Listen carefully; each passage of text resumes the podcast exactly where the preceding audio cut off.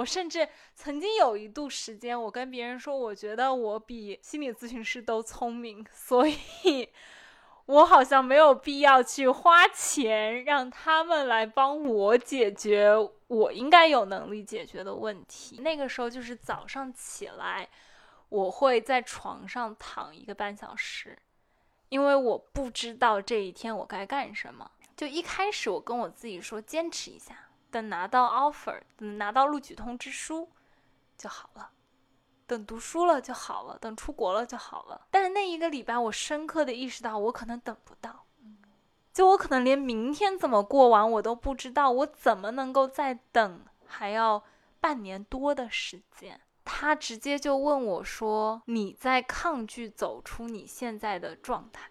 我说什么叫我在抗拒我走出我现在状态？我现在就很抑郁，我当然不想抑郁啦。然后他又跟我说了一句话，他说：“你这次没有考的比上次更好，那么你下一次也不会。”今天我邀请到了我的朋友朱莉，她是多说两句的主播。我之前是一名金融从业者。脱产，现在在申请法学院。自己一直比较关心女权主义相关的议题，所以有一档自己的播客，叫做“多说两句”。我想分享一下我对朱莉的第一印象。我跟朱莉本来是网友，在上海封城期间，我特别想要吃奶酪，然后我在外卖软件上搜了一下奶酪，发现。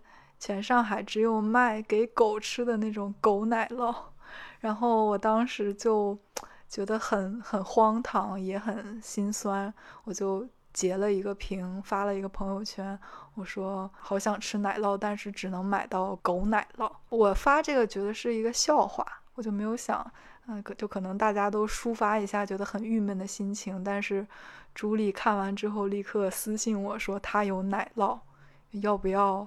而且是跨江送一点给我，我当时就特别的感动，我就觉得，哇，就是没有想到，呃，在这个时候真的有人愿意把这种稀缺的东西给我，就觉得很感动。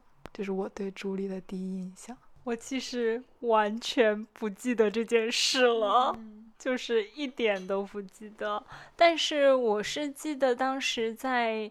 封城的时候是很热衷于跟大家去分享食物相关的资讯啊！我记得最开始的时候有一个共享文档，就是放嗯，比如说哪个区域哪家还在做外卖，然后还能做比较小单一点的团购，可能吃对我来说就是很重要的一件事吧。然后就说说我对后知君的第一印象。我不知道这个能不能在这里提，但是其实一开始我是看了你的视频，我看后知君的那个视频是讲威尔史密斯删了，我都忘记这个主持人的名字了，就是在奥斯卡的颁奖礼上面，然后这个视频就是讲为什么这个动作非常的不合适，包括对威尔史密斯的太太的一种不尊敬。我当时看完这个视频就觉得句句真理，而且表达的也很清晰。我转到了我的女权主义的微信群里面，然后之后也有聊过女权主义和心理咨询的关系，啊，或者说你的心理咨询师是否是女权主义者？我知道心理学是在高中的时候上了 AP 心理学的课程。就说实话哈，我觉得我对心理学一直有偏见。我一直觉得这不是一个硬科学，比如说它很多数据和研究都需要通过统计来看看它是否是显著的，而不是说，比如说我是发明了一个化合物，研究了一个什么细胞。然后另外，我觉得从小大家也看过很多的假心理。大家都有以前订阅杂志的时候去做一些心理测试啊，这个可能是我们以前对于心理学的认知。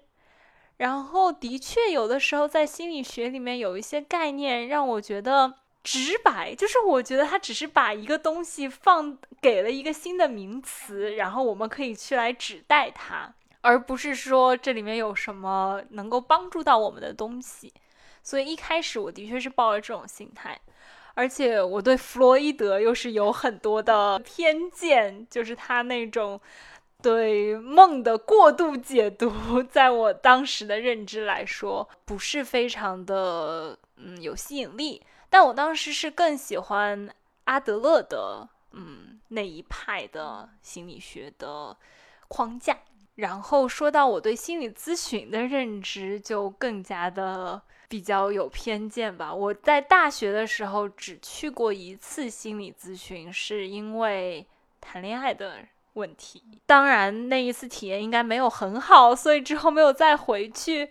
或者说，我之前都觉得心理咨询可能是这种非常灾难性、创伤性的事情发生，是一个很突然的一个事情。然后我需要一个人帮我去解决，然后解决了之后，我就不需要这个人了。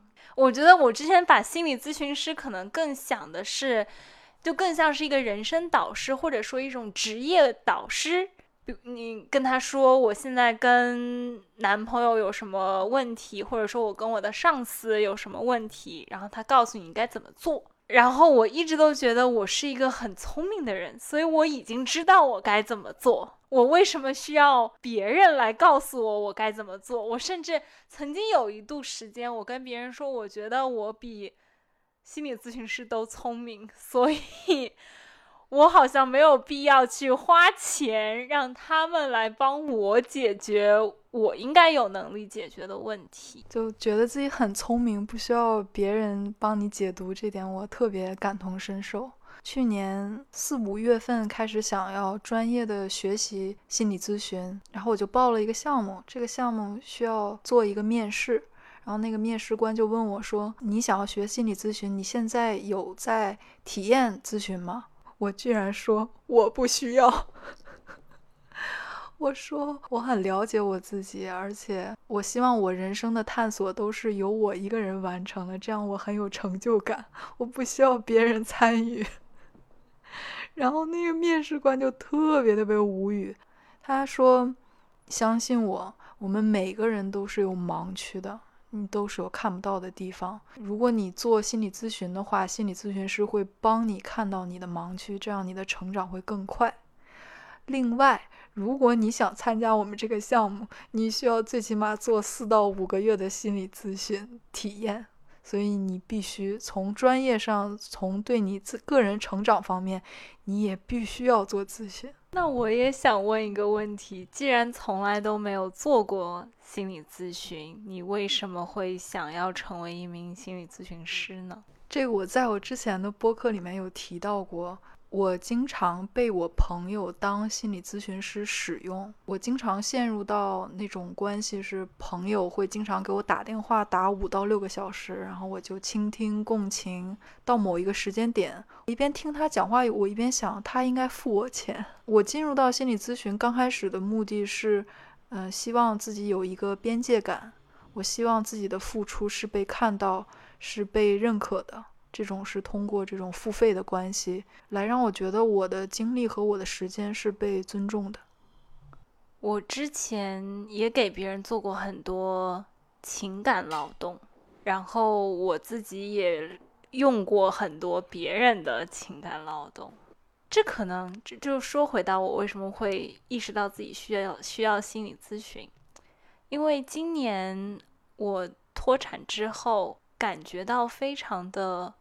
孤独，因为虽然我可以跟别人解释说我现在脱产是为了考学，我在做这个转折是因为我需要做真正适合我的事情或者职业，但是我发现我的生活跟我的朋友们非常不一样，都是上班族嘛，然后我一下子就大把大把的时间，完全没有任何。规划的时间，然后我发现我好像不能指望他们去来给我做一些情感上面的支持，或者说我不知道，就是因为我知道他们很忙，我就觉得如果我要求他们来跟我就是聊天的话，其实我是在占用他们的时间，然后这个可能也是应该被付费的。然后，另外一方面也是觉得我们完全是在不同的人生的阶段，可以这么理解。所以我认为可能身边的朋友也不会感同身受。我会一开始偶尔跟妈妈去聊我的事情，就我跟我妈妈的关系还比较像朋友。但是后来发现也有一定的问题，是因为他们本来就是在我的生活里，他们很难在我的生活以外去帮我意识到我的生活里面的一些像你说的盲区，我之前忽略了的问题，或者说之前忽略了一些出路，甚至可以这么说。然后我之前其实有看过精神科。所以就是对精神药物我是不排斥的。我一直以为可能药物对于我来说会比聊天更加有用。最后为什么决定做心理咨询？是因为有一次去跟朋友吃饭，然后他就是不经意的之间提起了他的心理咨询师。这个其实是很少见的，大家可能都会比较避讳这个话题吧。就即使你在看心理。咨询师，你可能也不会说，或者而且他也没有说很正式的说，而是就是随意的提起了一下，哦，我的心理咨询师跟我怎么怎么说，然后我就问了他你在哪里找的心理咨询师，他给我推荐了一个小程序，上面可以去搜心理咨询师，然后我自己回家去筛了一遍，我觉得我需要试好几个才能够找到合适的，那个时候。找了第一位，我跟他聊完之后，他首先给我发了一堆问卷，测完这些问卷之后，又给我发了一些那种明显一看就是群发的那种东西，跟我说我通过这个平台帮你去找合适的咨询师，我就觉得很扯，所以我后来又对这个小程序丧失了信心。又有一天，我跟另外一个朋友去吃饭，然后这个朋友跟我提到了心理咨询。也是非常不经意的提起的，然后我又抓住了这个机会，因为我感觉我当时心里已经是想要去尝试了。这个时候，比我之前那种抵触，我自己可以意识到是比较抑郁的状态，而且也不知道怎么能够走出来。就我觉得我那些解决问题的思路已经帮不到我自己了。这次，然后这个朋友跟我说，他先是看了一本书。有一本书叫做《Maybe You Should Talk to Someone》，你应该找一个人聊聊。豆瓣上应该搜得到。然后这本书就是讲一个心理咨询师和他来访者的故事，然后还有他自己去做心理咨询的时候的一些故事。然后我又问：“那你是怎么找到你的心理咨询师的？”他说：“我是在公司的一个网站上面，就自己公司内部有的一些资源。”然后我问了他，你能不能把这位心理咨询师介绍给我呀？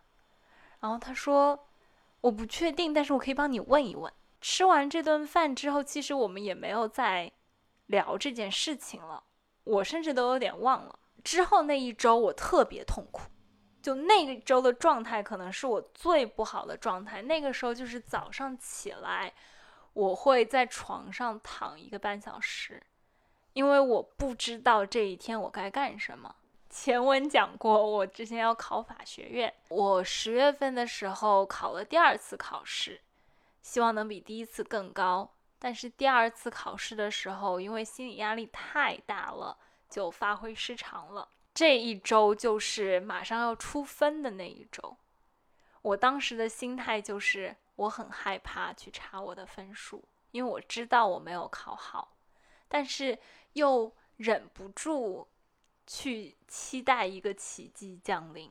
我觉得当时我就完全不觉得生活当中有其他的事情可以让我感觉到不那么的挫败。因为今年我是经历了工作上的一些变化，就是因为不可抗力去离职的，然后也是因为市场很不好，所以我的选择面也没有很广。我就觉得只有读书，然后成功的去一个最理想的项目，才能够弥补我那种挫败感吧。但是那一周的我，就是已经完全抗拒学习，就我已经不想考试了，我甚至有点厌倦这个考试。我之前可以一天做一百多道题，就一整个考试是一百道题，我甚至可以做一百多道。但那个礼拜我连。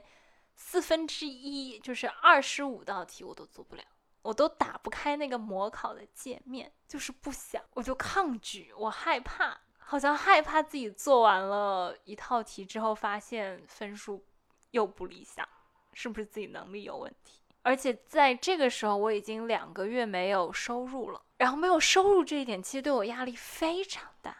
就我当时出去逛街，我看到一些那些名牌店的时候，我会觉得那都是在对我说你是失败的。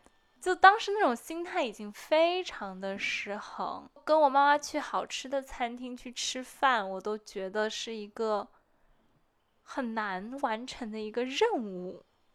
我甚至那个时候不知道早上起来应该穿什么，这个是最可怕的一点。就是我不愿意起床，我还不愿意去打扮自己。就虽然我之前也不是一个就是多么精致的人啦，但是就比我之前还要在不精致十倍。没有那些危险的想法，这倒没有。就一开始我跟我自己说，坚持一下，等拿到 offer，等拿到录取通知书就好了。等读书了就好了，等出国了就好了。但是那一个礼拜，我深刻的意识到，我可能等不到，就我可能连明天怎么过完我都不知道，我怎么能够再等还要半年多的时间？就在这个时候，我又一次的微信了我那个朋友，我说你有帮我问吗？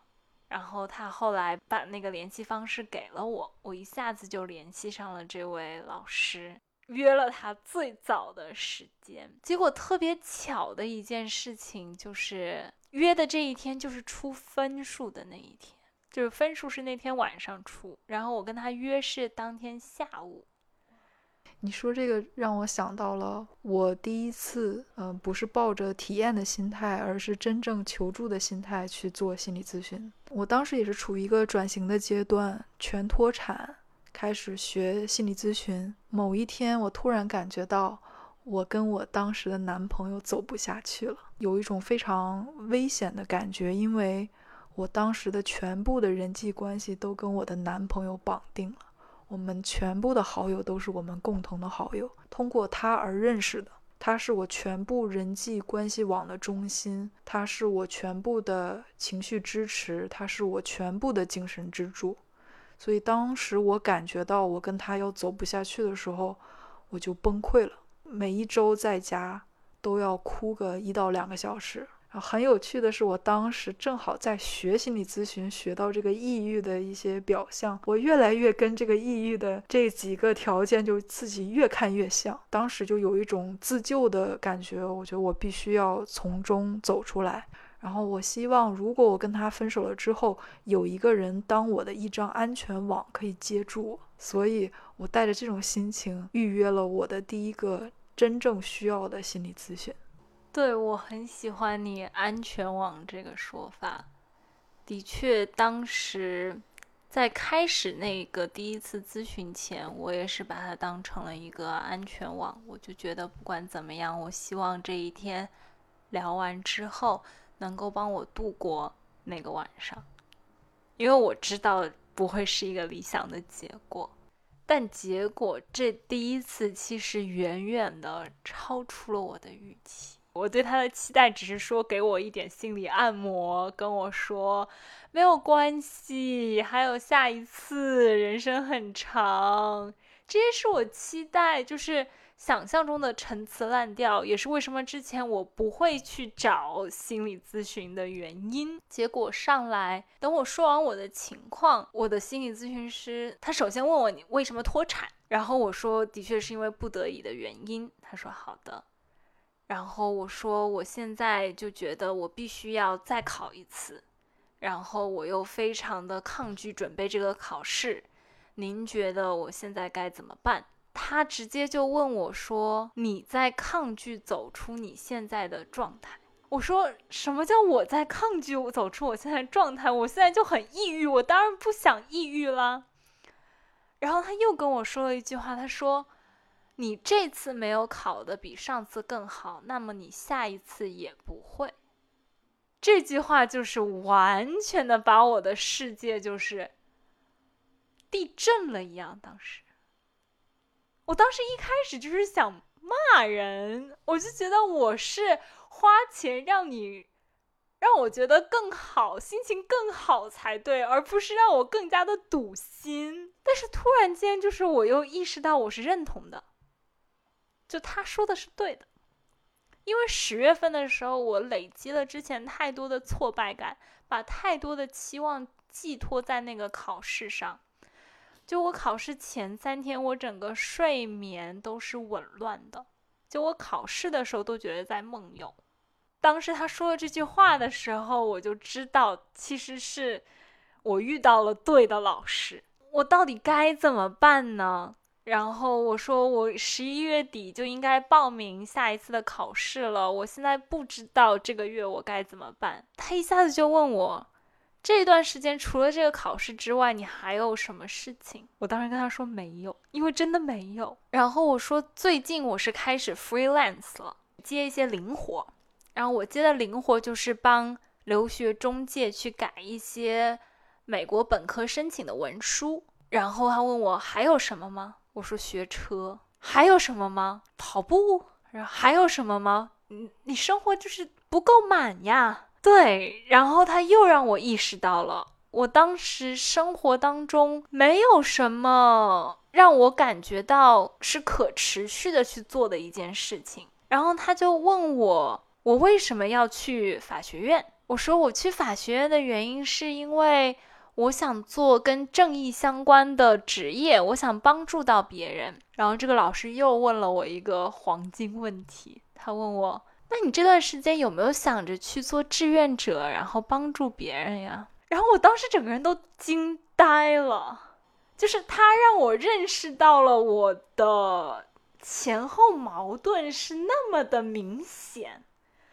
然而这件事情在我的脑海里当中从来都没有浮现过。就从八月份到十月中备考这么痛苦的这段时间，我从来都没有再去想去帮助别人这件事情。对，就虽然疫情的时候我有去做一些好事，但是等我自顾不暇的时候，我发现我谁都帮不了。然后反过头来，像我刚才说的，我会为钱而感觉到挫败，因为没有收入感觉到焦虑。我就觉得我完全不是那个我脑海里面所想象的世俗的人，我可能特别的俗。然后他最后跟我讲说，不管怎么样，你可以不现在决定，但你十一月份的时候完全不要想这个考试。你当你再也不会考这个考试了，你去过这一个月。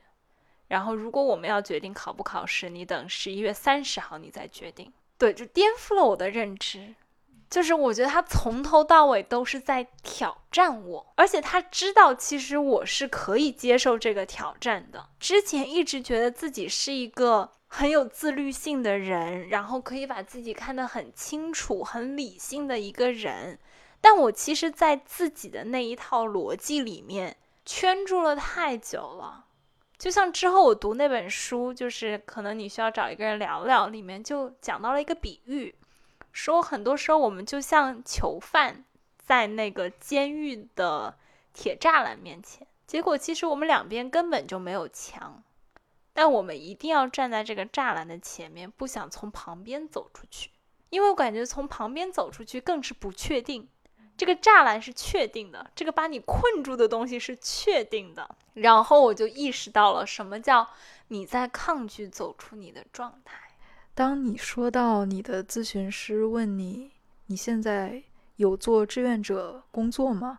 这个特别特别击中我。我跟你的状态其实非常像，你在申法学院，我在申心理咨询的研究生项目。我有一段时间也进入到这个状态，就是啊。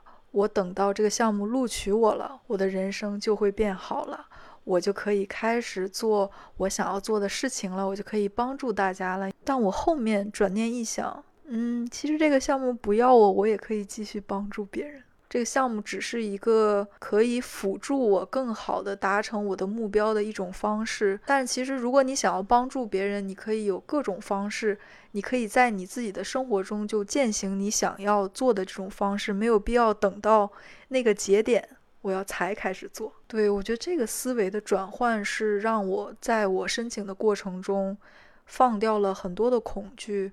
我甚至觉得，他如果不录取我的话，我觉得我等到明年也没有关系。如果我等到明年，我会有一年的心理咨询的经验，也许我到那个项目了之后，我会更知道我自己想要什么。这也许对我来说并不是一件坏事儿。以前我会把申请学校当成是大家都说的上岸。如果你没身上，你就是在在漂流着，你是在不确定中。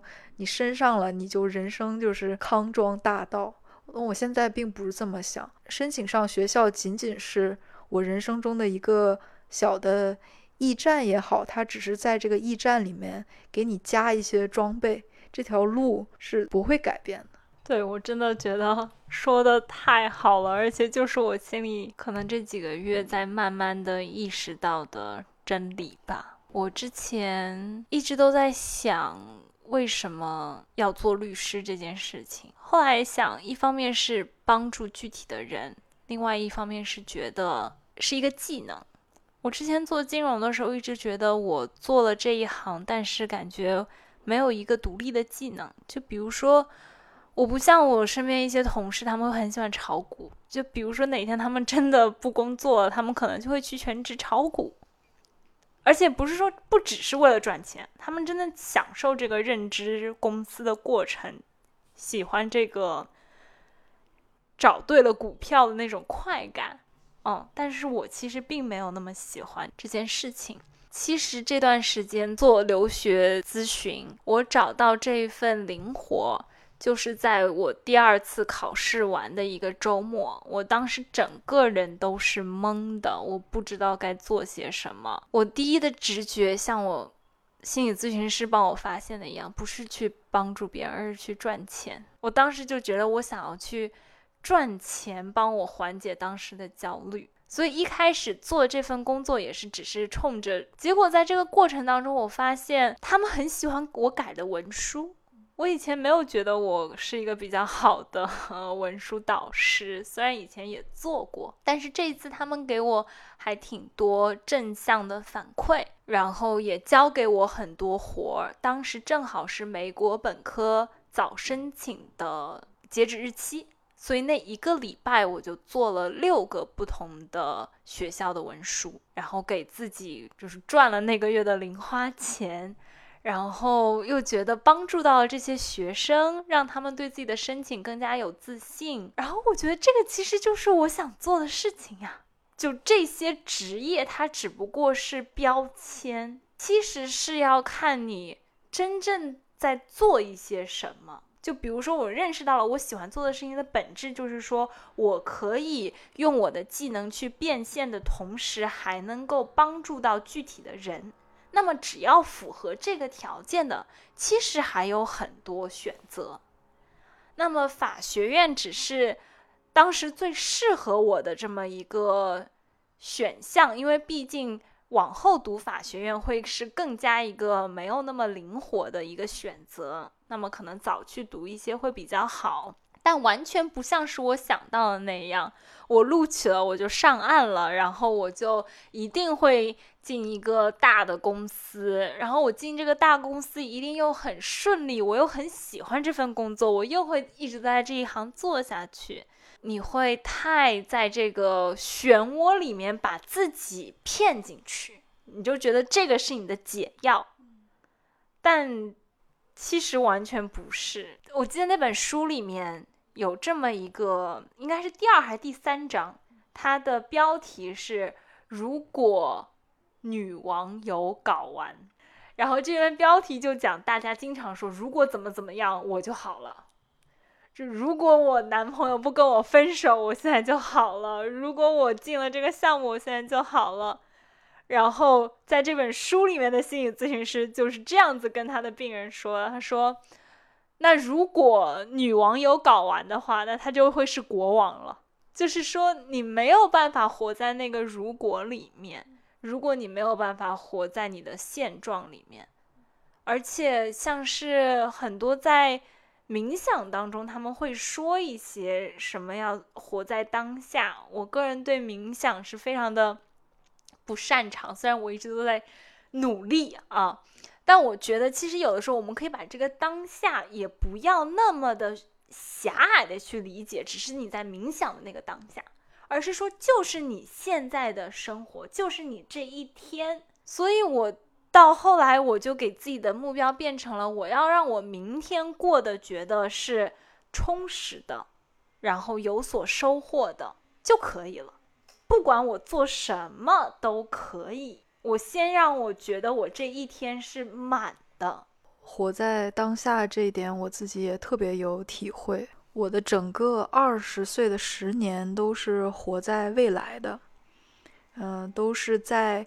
为我三十岁做准备，嗯，因为我有很强很强的年龄焦虑，我怕我到三十岁的时候我会崩溃。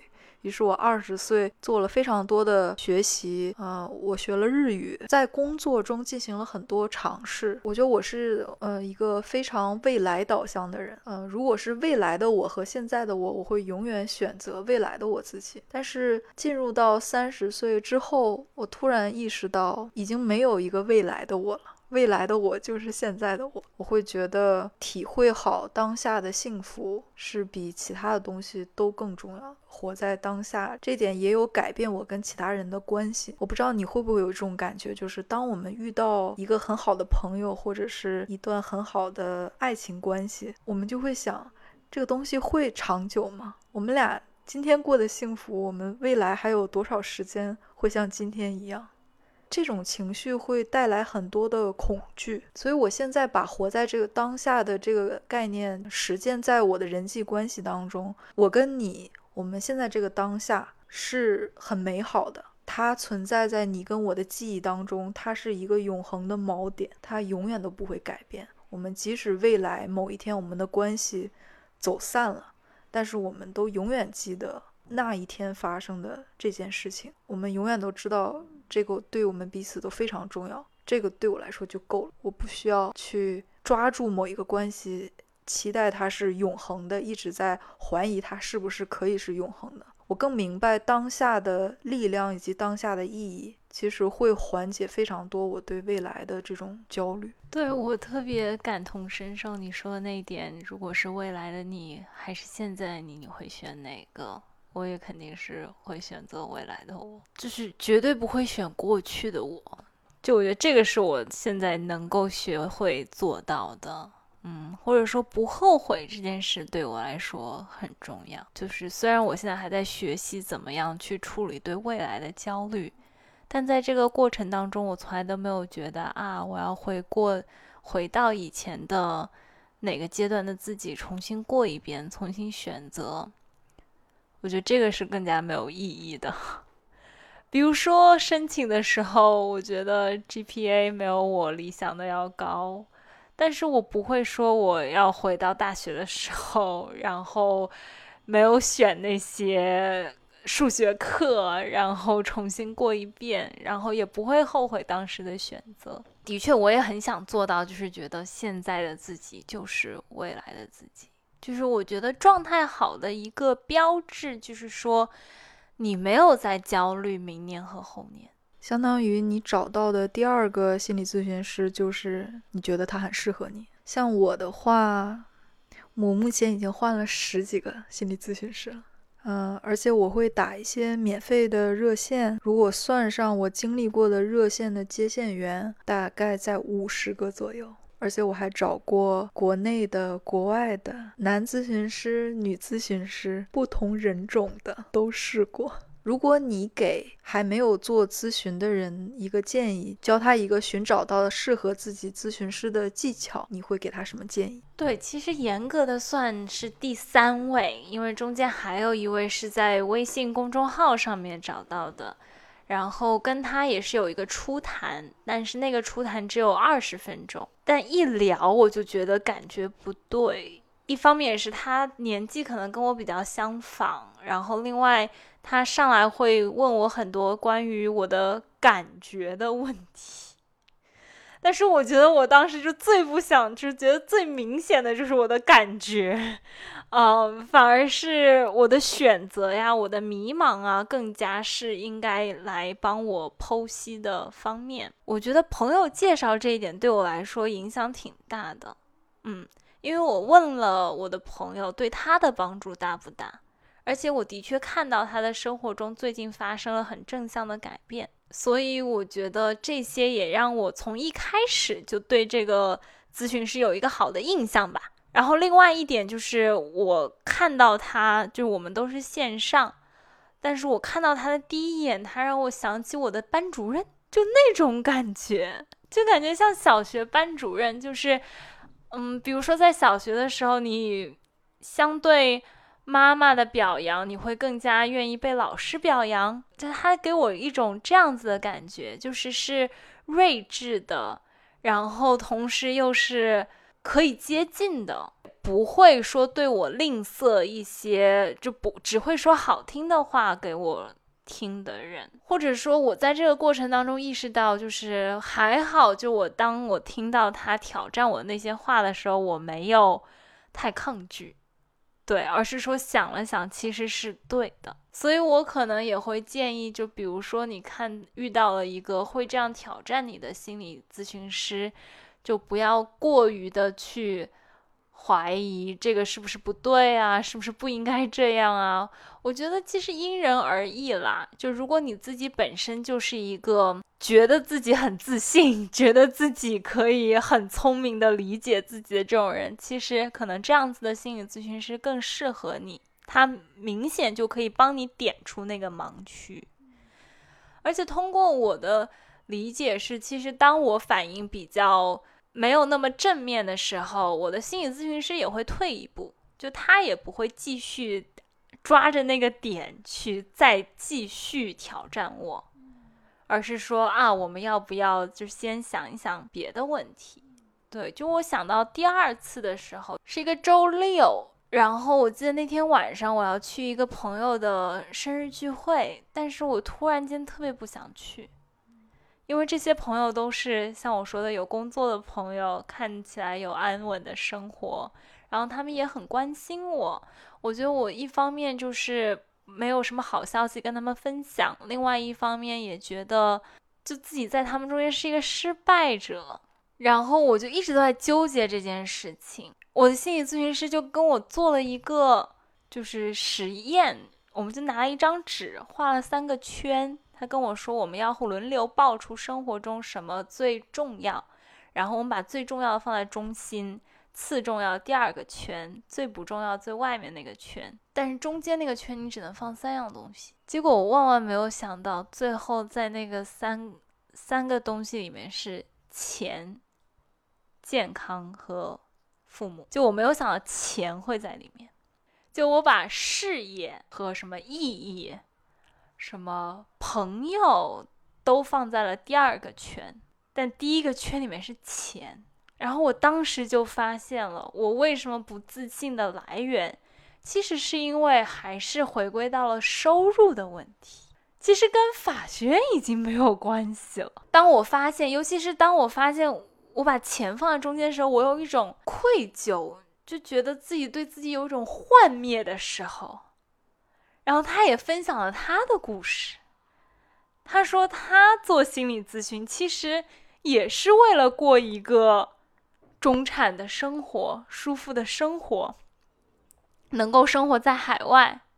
就他一点都没有在刻意的美化他的人设，而是说在合理的时候去帮我去逾越我的心理障碍。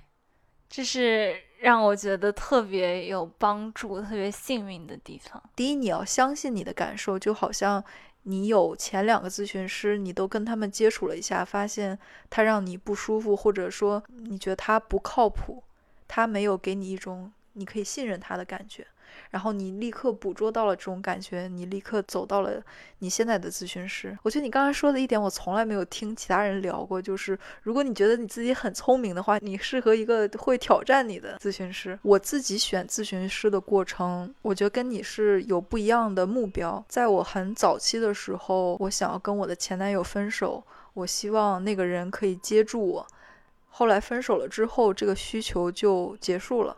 我跟他的咨询关系也很快的结束了。然而，如果我现在找咨询师的话，我可能希望的是，他真的可以看见我。我说的看见我是指感受到我的感受，他可以明白我做很多事情背后的意图。我觉得我内心中是有很多爱、很多激情的。我希望有我的咨询师可以告诉我说他看到了。我觉得这一点对现在的我来说很重要。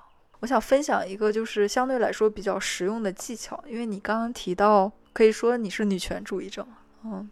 我觉得我也是一个女权主义者。呃，我觉得作为女权主义者，想找到合适的咨询师非常非常难。我以前的播客里面分享了我一个经历，就是当我说到我不着急结婚，也不着急生孩子的时候，我的咨询师会解读成你不想承担成年人的责任，会会指责我。当我去跟我的咨询师抱怨说社会上的一些不公平的现象。